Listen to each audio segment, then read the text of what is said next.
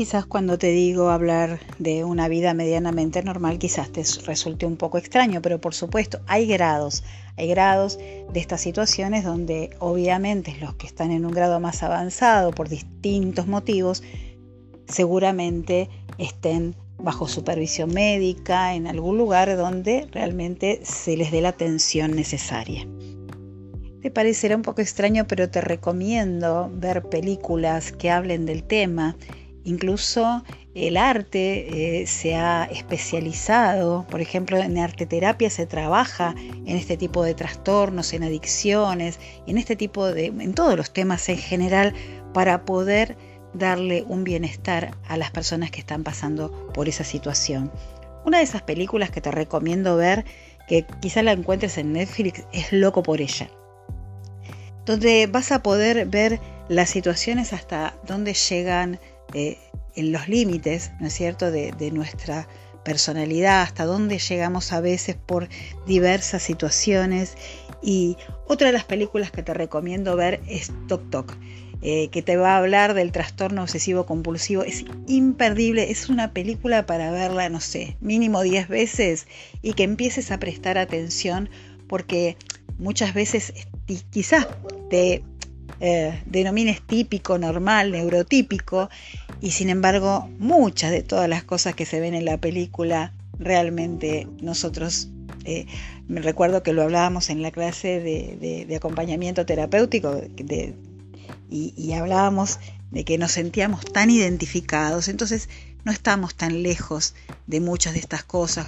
La gente cuando habla de adicciones, por ejemplo, se remite exclusivamente a la drogadependencia y en realidad hay muchos tipos de adicciones y lo vemos en los trastornos de la alimentación, por ejemplo.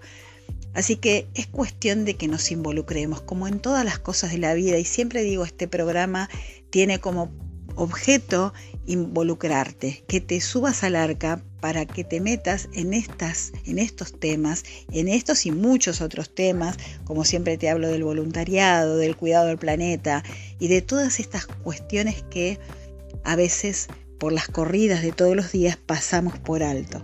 ¿Sí? No es que, bueno, quizás el acompañante terapéutico tiene una, una misión en la vida, tiene un, un objetivo, un propósito, esa misión con la que cada uno de nosotros nacemos y hasta que descubrimos cuál es, bueno, van pasando cosas en nuestra vida, pero el hecho de involucrarse es para todos.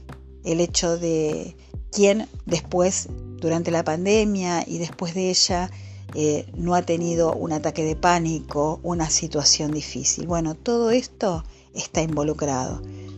Eh, a ver, eh, a, los psicólogos no van la gente que dice, van los que están loquitos. No, no, por favor, empecemos a cambiar, empecemos a modificar nuestra forma de ver las cosas, empecemos a derribar esos mitos. Realmente necesitamos ayuda cuando estamos transitando estas situaciones, necesitamos la ayuda de un profesional, de una persona que se ha preparado.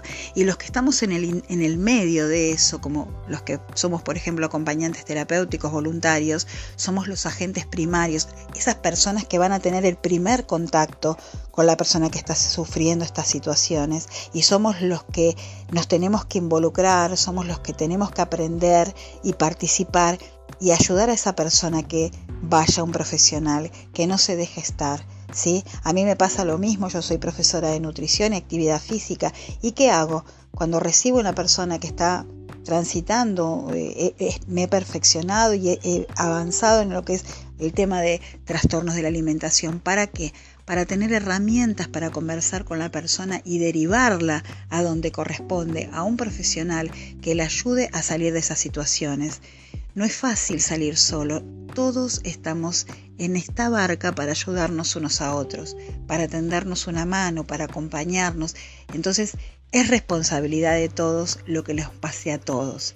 De a poquito tenemos que empezar a involucrarnos, empezar a dejar de lado eso, bueno, pero a mí no me tocó o le pasa al de al lado. Y le pasa al de al lado hasta que te pasa a vos. Así que es bueno involucrarse, es bueno aprender, es maravilloso aprender el lugar donde estamos y cuando nos excede o nos sobrepasa, tener la humildad de decir, bueno, hoy le toca a otro y derivar y aprender a hacer las cositas.